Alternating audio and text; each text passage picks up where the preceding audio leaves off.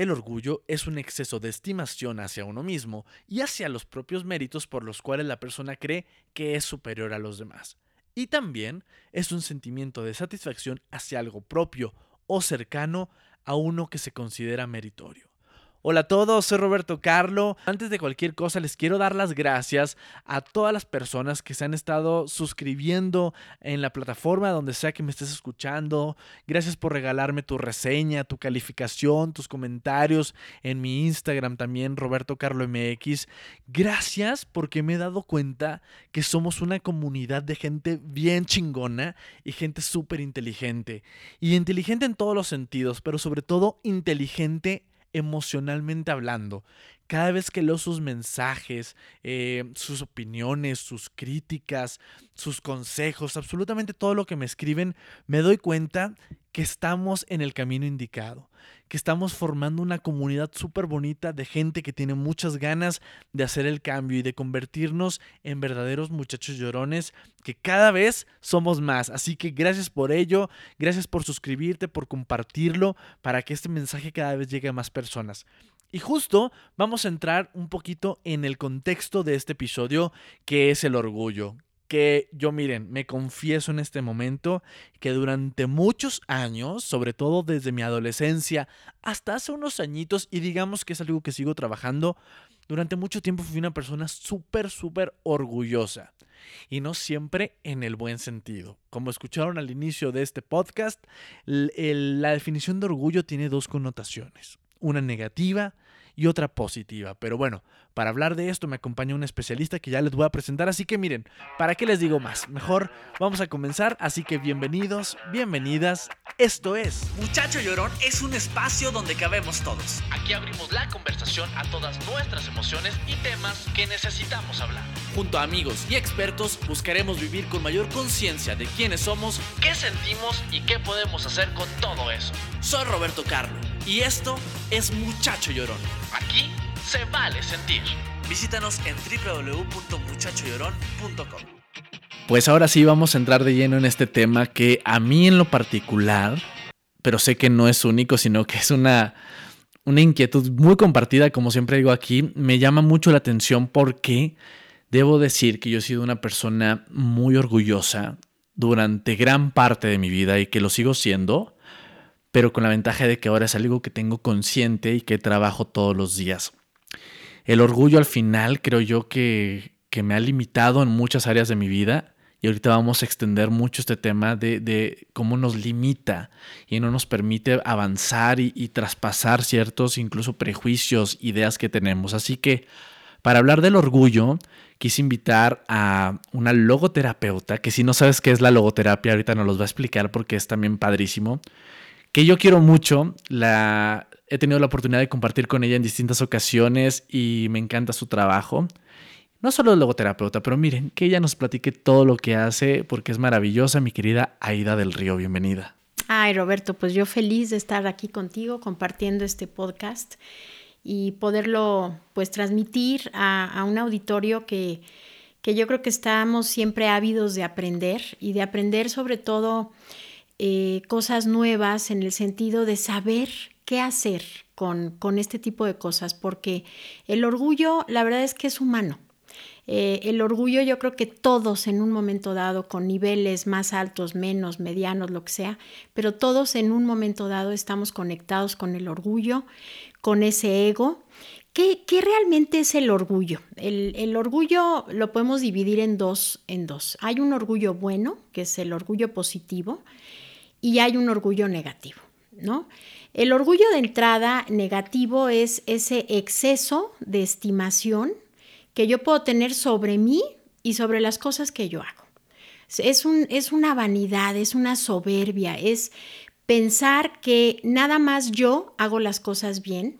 Hay una rigidez, o sea, ahorita vamos a hablar de las características, pero la verdad es que nos inhabilita mucho las personas que somos orgullosas porque pues estamos muy conectadas al ego, que ahorita también vamos a ir describiendo un poquito esa parte, y nos aleja de lo más importante que es el ser. Pero también hay un orgullo positivo. Ese orgullo positivo es cuando realmente me siento eh, satisfecho con ciertas cosas que yo he realizado con esfuerzo, con trabajo, con perseverancia, o simplemente me siento orgulloso también de mis seres queridos.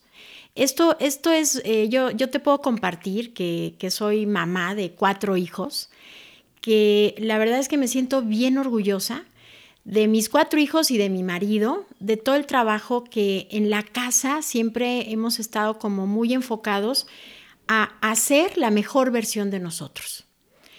Y, este, y ese es un orgullo positivo, ¿no? No es caer en vanidad, por supuesto que no. No creas que me siento la mamá de los pollitos ni que, ni que todo es bueno, ¿no? Eh, conozco las debilidades de mis hijos, pero sí, sí estoy muy orgullosa y me gusta además transmitírselos porque al, tú como papá transmitirles a tus hijos esa seguridad y ese orgullo, les vas a ayudar muchísimo en su seguridad y autoestima. Claro, nos llenamos de herramientas, porque al final el orgullo positivo, como tú dices, pues te motiva siempre querer salir adelante, eh, tener más logros, más éxitos y seguir alimentando ese orgullo, pero la línea es muy delgada en caer en la soberbia. Totalmente. En el colocarnos en un lugar donde de pronto creemos que los demás son menos. La verdad es que el orgullo eh, de forma negativa es bien peligroso y lo digo por experiencia propia. Ahorita vamos a ir ahondando más en estas experiencias propias, pero quiero que, que, que me digas un poquito como el origen, Aida. ¿En qué momento se viene alimentando este orgullo? tanto positivo como el negativo. ¿De dónde viene? ¿Viene de nuestros padres? ¿De nosotros mismos? ¿Dónde origina esto? Fíjate, yo creo que es, un cúmulo de varias cosas. Eh, tú sabes que todas las personalidades se van gestando a partir eh, entre los 0 a los 7 años. Los niños van recibiendo información del exterior, evidentemente la información más importante es la de la familia, y sí se hereda, porque además lo podemos ver por generaciones. Cómo hay familias que, llegan a ser como muy vanidosas o muy prepotentes en muchas cosas, que a veces sienten que desde el apellido, eh, bueno, este... Ya lo merecen todo. O sea, lo merecen todo y son realmente diferentes y son únicos. Y eso sí se va heredando, ¿no? Porque tú eres un tal, ¿no? Este, tú eres un y con un apellido rimbombante, ¿no? O tú tienes este eh, tal posesión. Eh, o, o simplemente la, parte económica o la parte del hacer.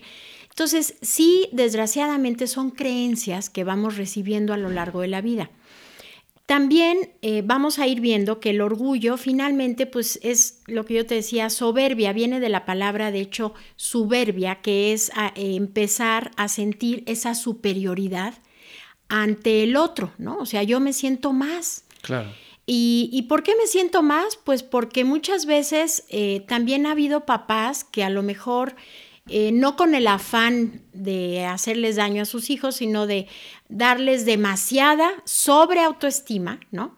Les han dicho, es que eres el mejor, es que qué bárbaro, hijo, es que, a ver, Sí es importante, lo que decíamos hace un rato, estar orgullosos de nuestros hijos, resaltar sus logros, estar como fortaleciendo sus habilidades, pero hay que tener, y lo dijiste muy claro hace un ratito, mucho cuidado con hacer una sobreautoestima.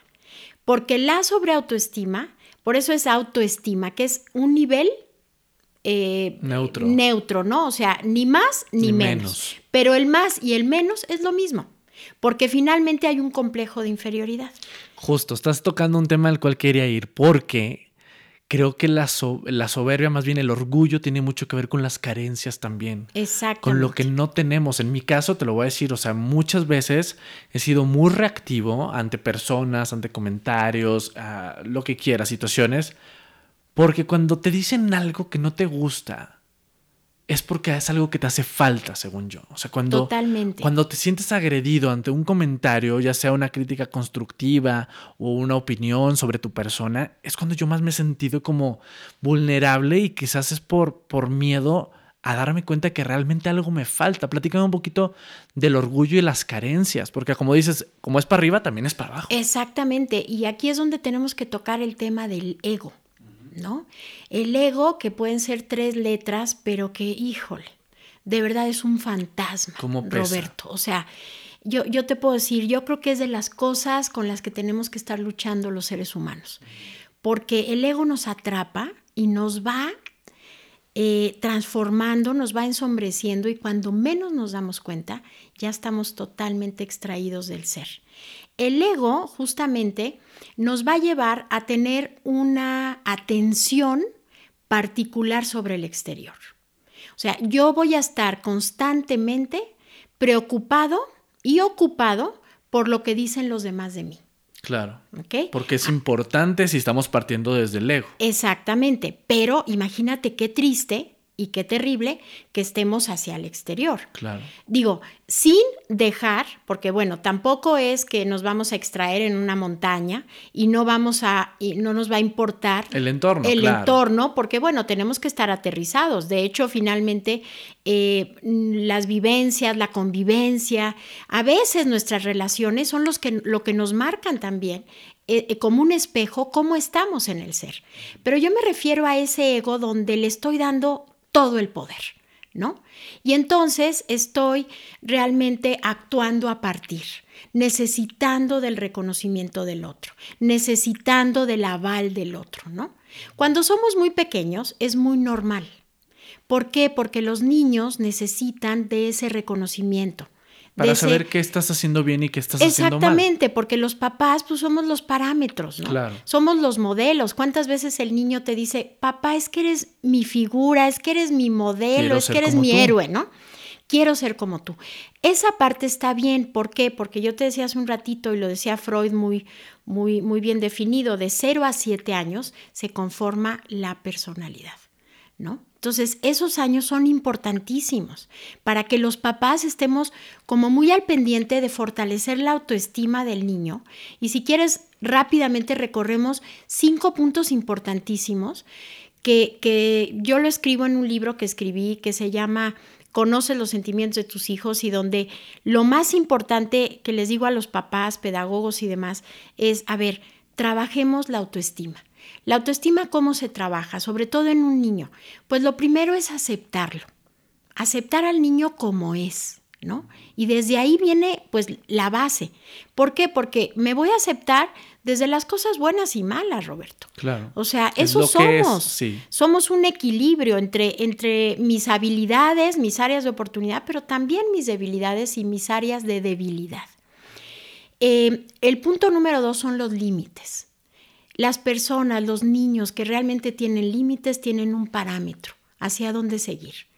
Eh, cuando yo eh, no tengo una línea, este, pues es como un río, que son aguas, no, es como un río que tiene cauces, sino son aguas desbordadas, ¿no? Entonces los límites son muy importantes porque me dan estructura, me dan seguridad. Punto número tres, la estimulación. Sí tenemos que estimular. Hay muchos papás que dicen, es que eso es lo que le corresponde. El niño tiene que cumplir en el, en el colegio. ¿Y yo por qué le voy a dar un, un regalo? ¿Le voy a dar un instintivo? A ver, eh, un incentivo. Sí es importante dar la palmadita también. Porque eso, el reconocimiento, pero un reconocimiento que sea entre muchas cosas, ¿no? No irnos tampoco al extremo de que cada vez que el niño logra algo, entonces como un animalito, le vamos a dar un premio, ¿no? Este, entonces, tercer punto, estimulación. Cuarto punto, algo súper importante, autoestima de los papás. Los papás tenemos que dar el ejemplo. Si somos papás inseguros, somos papás que nos hacemos víctimas, somos papás que nos hacemos chiquitos, obviamente los niños van a copiar las posturas, aunque yo me siente hablar de que tú tienes que ser bueno, tienes que ser grande, tienes que ser, yo le puedo dar todos los valores a nivel de sermón, pero si mis hijos ven esa incongruencia, mis hijos van a copiar el ejemplo. Entonces, cuarto punto, autoestima de los papás.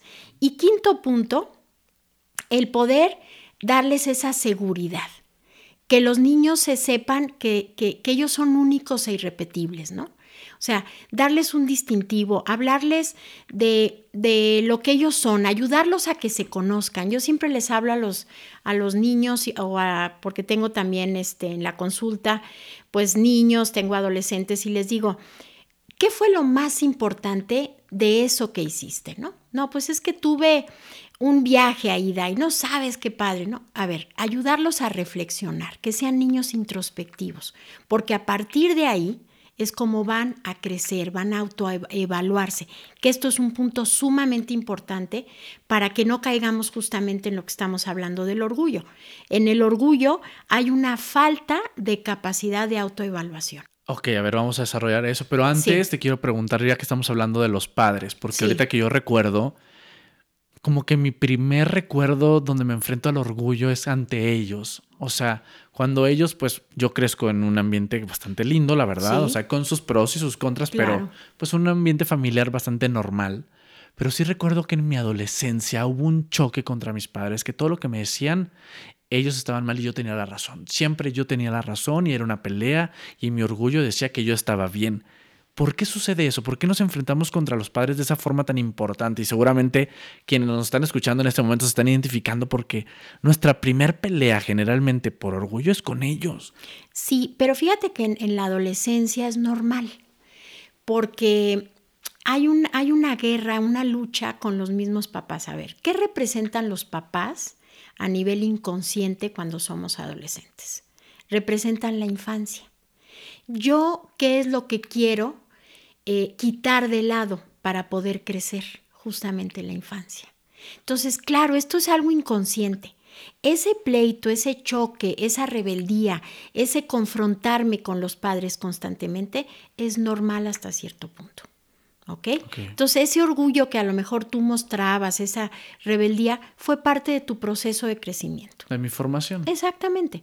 Entonces, ahí yo no lo vería como un rasgo realmente de orgullo, sino como una característica que tú estabas mostrando en ese momento que era necesaria para dar ese paso de ser entre la infancia a la, a la vida adulta. Ok, entonces decimos que es parte del proceso de crecimiento. Exactamente. En ese caso particular de la adolescencia. Ok. Ok. Pero retomando, por ejemplo, los puntos del orgullo, que estábamos hablando pues de este ego que es como un monstruo que nos atrapa, eh, pues lo más importante es que nos hagamos conscientes si somos soberbios.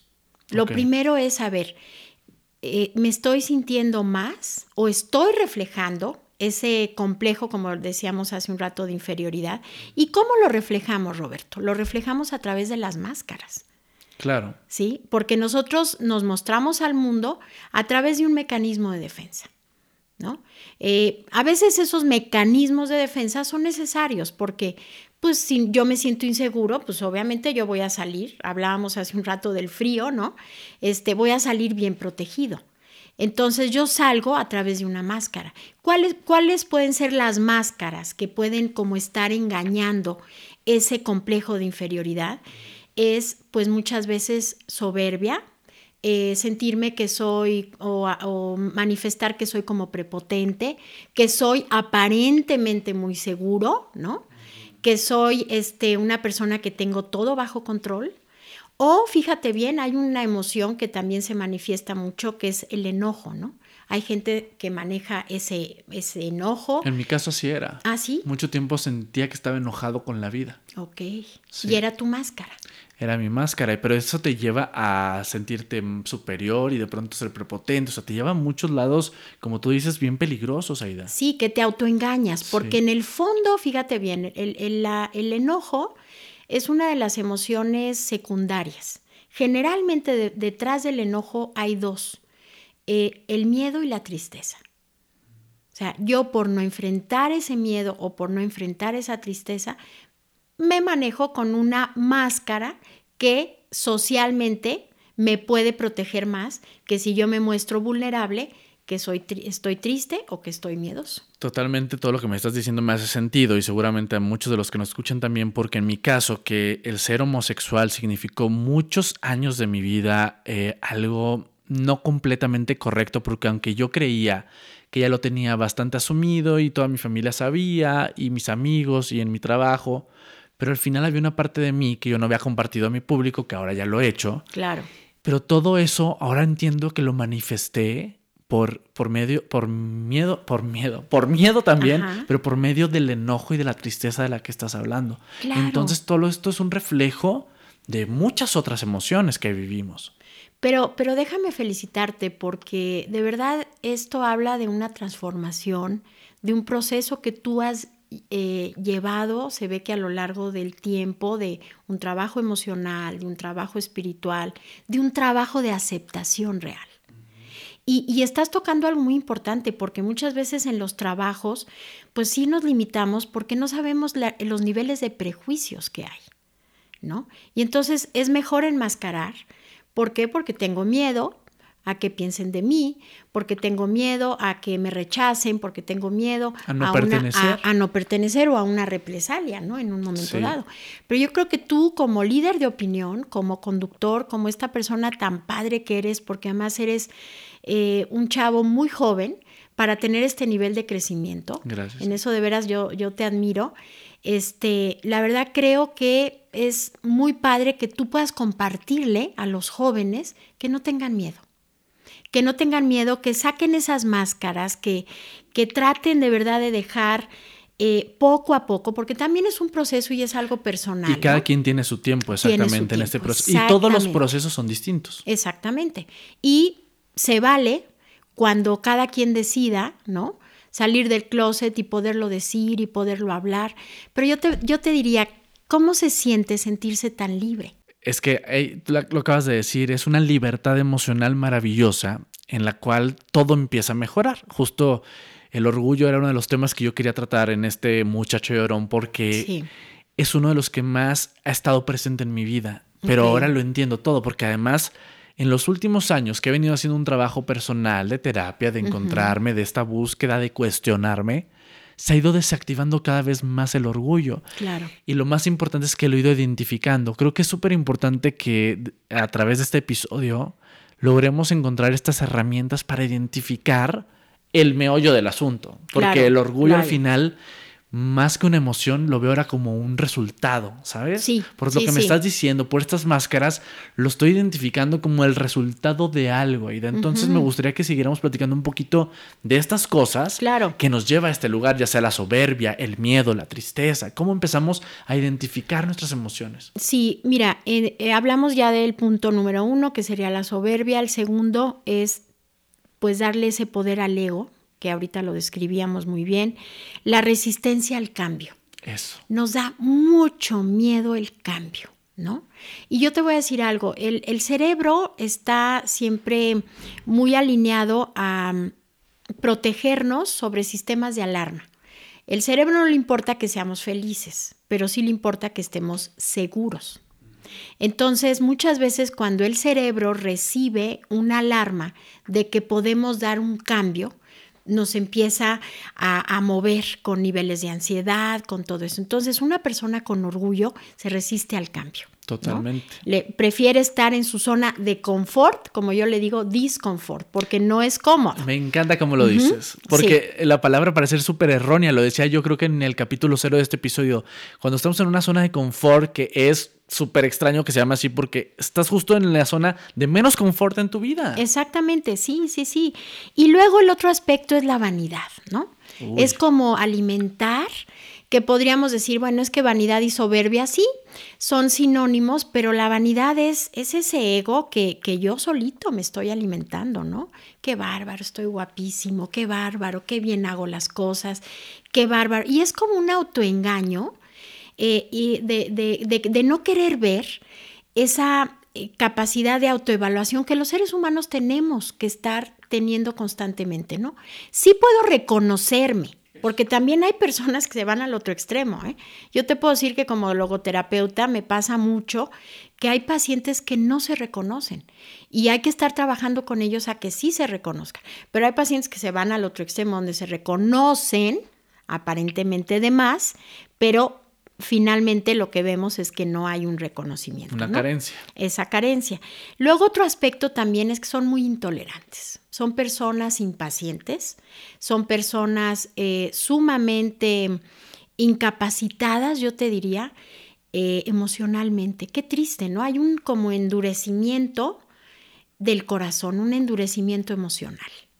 Una carcasa. Exactamente, ¿no? ¿Cuántas veces hemos visto papás que por no reconocer en los hijos una decisión, una decisión de un matrimonio, una decisión de un cambio de carrera, eh, viven con un orgullo y con un nivel de resentimiento y con un nivel de control que, que a veces es mayor que el mismo amor que le pueden tener a ese hijo. Qué fuerte. Sí, es fuertísimo. Yo, yo te puedo decir que lo veo mucho en la, en la terapia y a veces es como ayudar a las personas a que toquen un poquito con su corazón y que, y que vean todo lo que se están perdiendo, ¿no? Claro, ser eh, más empáticos. Exactamente. Eh, me acuerdo hace muchos años, mi esposo, eh, que también se dedica, a, se dedica al coaching, dábamos un curso que se llamaba Liberación Emocional. Y en una ocasión llegó un señor que pues ya era de como de la tercera edad. Y, la verdad es que estaba siempre muy, muy serio, nada más escuchaba, no participaba. Pero en uno de los descansos se acercó a mi marido y le compartió una experiencia. Y entonces le dijo, fíjate que ahorita que estás tocando toda esta parte de las emociones, me doy cuenta que pues he perdido muchos años de convivencia con uno de mis hijos. Él decidió casarse con una persona con la que yo no estaba de acuerdo y no asistí a su boda. Em, lo dejé de ver, lo desheredé, o sea, imagínate los niveles, ¿no? Y hoy que además me entero, porque mi esposa sí lo sigue viendo, todo esto, ellos tienen dos hijos. Yo he dejado de ver a esos nietos. ¿Y sabes qué hago? O sea, con esa honestidad le confiesa a mi esposo y dice, ¿sabes qué hago? Que desde el parque que se encuentra en la esquina de ese kinder, veo a mis nietos para poderlos conocer. Qué duro. Fuertísimo, ¿no? Y entonces... ¿Qué necesidad? ¿Qué necesidad? O sea, imagínate, este señor se perdió todos los encantos de la vida, toda esa convivencia, todo eso. Y a partir de haber visto, de estar participando en este taller, etcétera, pues conectó y al final nos dijo gracias. Voy a acercarme con mi hijo, voy a tener la humildad y voy a pedirle perdón. Qué necesidad y qué dura historia, pero lo más triste, Aida, yo creo del caso es que esta solo es una de un montón y de distintas situaciones. Ahorita que platicas esta anécdota, sí. recuerdo yo el, el distanciamiento que tuve con mi padre durante muchos años por creer que él no tenía por qué saber quién era yo realmente. Porque en su momento, pero fíjate cómo las, las emociones y estos sentimientos van transformándose, porque en su momento pues era miedo. Era miedo de decirle a mi papá, ¿cómo le voy a decir que soy gay? O sea, yo vengo de Monterrey, mi papá de una educación tradicionalista, me va a matar, pues literal, si él se entera que yo soy gay. Primero fue eso, después yo me vengo a la Ciudad de México porque yo soy de Monterrey y comienzo a hacer mi vida y comienzo a crear pues un nombre dentro del, del mundo de la comunicación, como actor, como conductor, comienzo a formarme y entonces ahora en lugar de miedo era ¿por qué? ¿Qué necesidad tengo que yo de explicarle a él quién soy? Si yo ya pude solo, si yo ya salí adelante. Y entonces, aunque pues siempre hubo una relación, estaba completamente rota. Sin darme cuenta, no había más porque no me permitía mostrarme como, como era y quién era realmente ante él. Hasta que llega el día que le digo, oye, pa, pues, ¿qué crees?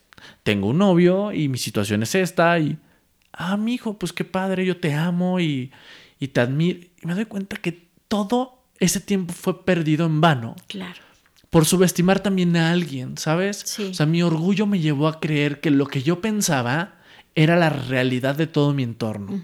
Entonces me parece bien importante también que podamos entender que hay muchas historias y que hay muchas versiones de la vida y que hay muchas formas de vivirla y que tengamos cuidado con, con todo eso que nos hemos contado y que nos hemos creído y que el orgullo ha terminado de afianzar. Súper importante como ponerle atención, identificar las emociones como son por nombre, ahora sí que con nombre y apellido, qué es lo que está pasando. Sí, sí, sí. Y no presuponer.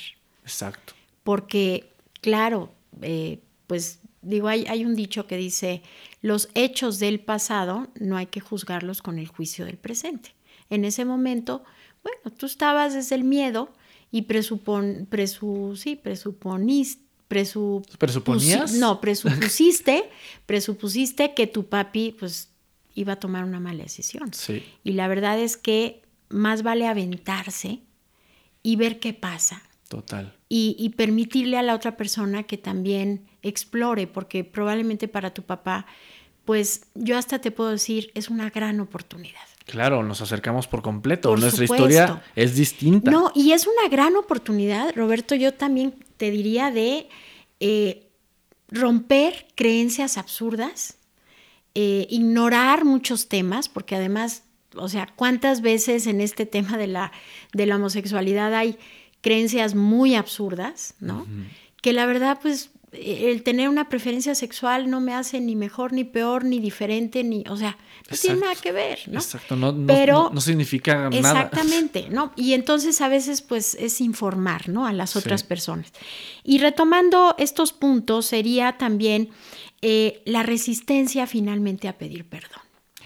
O sea, estas personas a la hora que están conectadas con el orgullo, conectados con el ego, pues hay ese endurecimiento en, en, el corazón, endurecimiento emocional y evidentemente, bueno, pues como yo me voy a atrever a pedir perdón. ¿Por qué yo? Como por qué. Sí, no, no, no, Este, y entonces, bueno, pues eso lo que hace es que se generan personas que tienen, fíjate que mucho conflicto con, con las otras personas. O sea, hay, hay, personas muy conflictivas, cuando son muy orgullosas, están totalmente eh, enredadas en problemas, ¿no? Como que a todo le ven el, el arrocito negro, este, bueno, pero es que ¿por qué me hizo esto? Entonces son como, caen en un nivel de, de, de ser muy conflictivos, ¿no? Y evidentemente, pues esto me aísla de ser feliz que yo creo que es lo más importante. Claro. Entonces, tendríamos que pasar como al, siguiente punto de cómo revertir esto. Claro, porque al final nos queda claro en este punto del que vamos de esta plática que el orgullo nos limita, Ida. totalmente. Nos limita por completo a, a, poder conectar desde el ser con otro ser y con la vida. Entonces, ¿Cómo le damos la vuelta? ¿Cómo empezamos a desactivarnos de, este lugar? Exactamente. Mira, hace un rato hablabas tú de las emociones. Yo creo que lo más importante es ubicar si yo soy una persona que tengo un bienestar emocional. O sea, date un tiempo, date un tiempo de conectar. ¿Cuántas veces literal vivimos automático y mecánicamente? La mayoría de las veces, la mayoría de los días. Exactamente. Y yo te puedo decir que, ¿sabes cómo lo visualizo? como cabecitas flotando. O sea, todo es racional, todo lo tengo aparentemente controlado, la practicidad, asisto a un trabajo, tengo una familia porque es parte de lo que me han dicho, eh, funjo en mis roles, lo que me corresponde, tengo amigos, sí, pero ¿cuántas veces me cuestiono? ¿Estoy bien? ¿Me siento feliz? ¿Me puedo tomar una tarde tumbada en un sillón y decir, ¿me siento bien? ¿Qué me está pasando por dentro? ¿Qué se mueve? ¿Cómo está mi cuerpo? Porque esa es otra. O sea, eh, somos seres espirituales encarcelados en un cuerpo material, ¿no? Entonces, ¿realmente mi cuerpo está manifestando que estoy bien? Y este es un parámetro bien importante. Soy una persona saludable, duermo bien.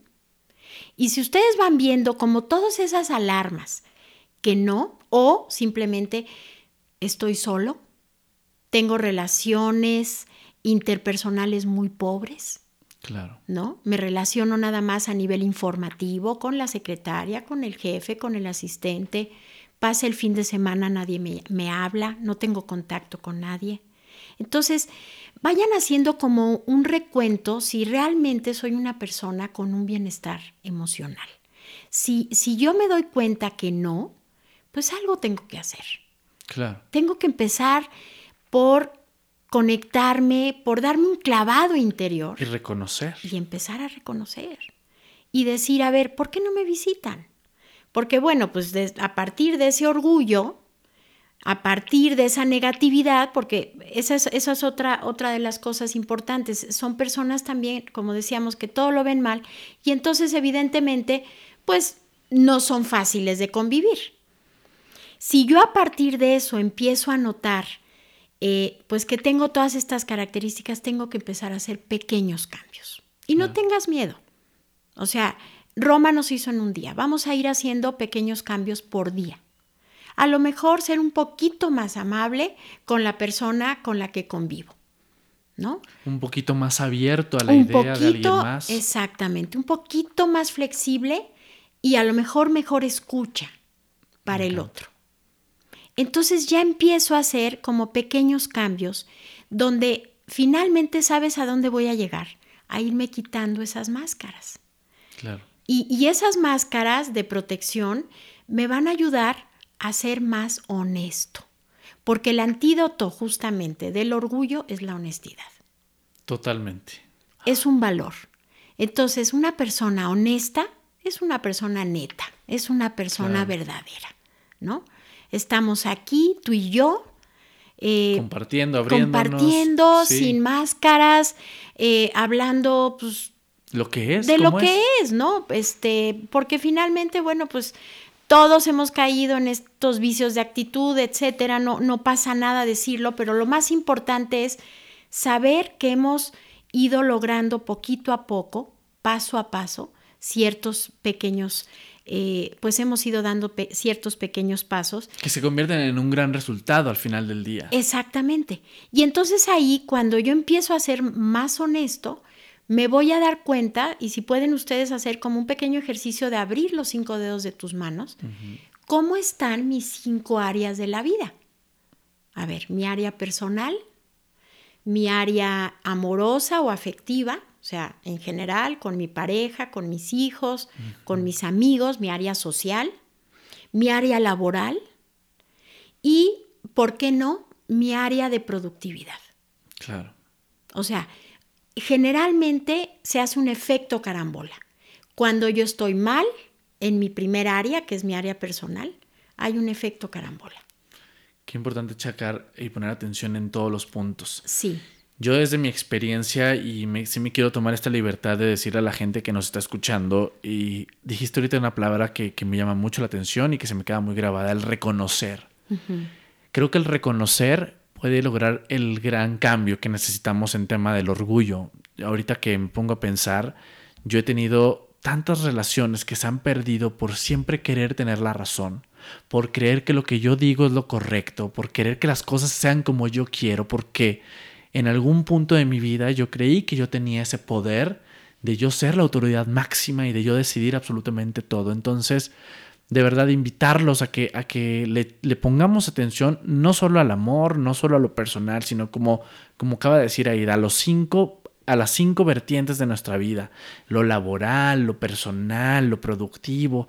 ¿Qué estamos haciendo en la vida? ¿Por dónde estamos conduciéndonos? ¿De qué forma nos conectamos con el otro? También un gran ejemplo que yo les quiero compartir es que a mí antes me decía, por ejemplo, alguien de, ay, se te ve rara esa camisa, pero a ti quien te preguntó y tú te ves peor, ¿sabes? Cuidado porque el, el, orgullo nos lleva a ser seres reactivos, lo cual solamente habla de una carencia nuevamente. Regresamos al inicio, a una carencia. Entonces, de verdad, todo se puede mejorar. Que no tengamos miedo también a ir a, a este cambio del que hablamos, que sí se puede cambiar. Que en mi caso, te lo digo, yo lo viví. Yo era el ser más orgulloso que te puedas imaginar. Y eso me convirtió en un ser básicamente detestable. Yo perdí amigos, yo sí. perdí trabajos, yo perdí novios, yo perdí eh, relación con familia, yo perdí muchas cosas por el orgullo. Por eso era súper importante para mí hablar de este tema, porque me hubiera encantado tener esta conversación con alguien hace muchos años, ¿sabes? Sí, sí. Pero bueno, al final las cosas suceden y suceden claro, de una forma. Entonces, claro. Aida, antes de que nos vayamos y nos platiques también un poquito de realmente qué es lo que haces y dónde te podemos encontrar, ¿con qué mensaje te gustaría cerrar este episodio para, para decírselo a todas las personas que nos han regalado su escucha? Me, encantó nada más hacer como un, un, poquito de paréntesis en esto que dices de la rigidez y de, y de tener la razón. Que, que hablábamos hace un rato de la intolerancia. O sea, estas personas cuando llegamos a ser sumamente orgullosos y pensamos que tenemos toda la palabra y que, y que además es, es un defecto de carácter en, en, gente como nosotros, los que nos dedicamos a esto, ¿no? A los conductores, a los terapeutas. ¿Por qué? Porque además pudiéramos pensar que tenemos la, la palabra, ¿no? Y que tenemos la razón. Dista mucho de ser la, la, realidad, ¿no? No porque nos dediquemos a esto, no. ni tenemos una vida perfecta, ni mucho menos, al contrario, tenemos una doble responsabilidad porque nos estamos oyendo y porque además estamos diciéndole a los demás. Tiene que haber responsabilidad. Sí, y tiene que haber congruencia. Exacto. Entonces, yo, yo iría cerrando justo con esta palabra, que es un, uno de los pilares importantísimos dentro de la autoestima, la congruencia. mientras más congruentes seamos, retomando esto de las cinco áreas, y seamos muy verdaderos entre lo que realmente somos, entre lo que hacemos y entre lo que demostramos a los demás. Pensamos y decimos. Y decimos, en ese momento vamos a ser personas íntegras. Entonces, yo, yo invitaría a que nos demos un clavadito al fondo de nuestro ser. Y eso, de verdad, nada más lo podemos hacer, Roberto, estando en la soledad. Claro, es un trabajo propio. Es un trabajo propio, dense sus tiempos durante el día. Yo sé que estamos muy ocupados, pero de repente hagan pequeñas introspecciones. No, pero es que es increíble cómo tenemos tiempo para todo, menos para nosotros. Y ahora con las redes sociales, con los teléfonos, que nos metemos al baño hasta con el celular, perdemos esa posibilidad de introspectar. O si no, yo les diría por la noche, hagan una pequeña autoevaluación de cómo estuvo el día y una autoevaluación de cómo estuvo mi comportamiento.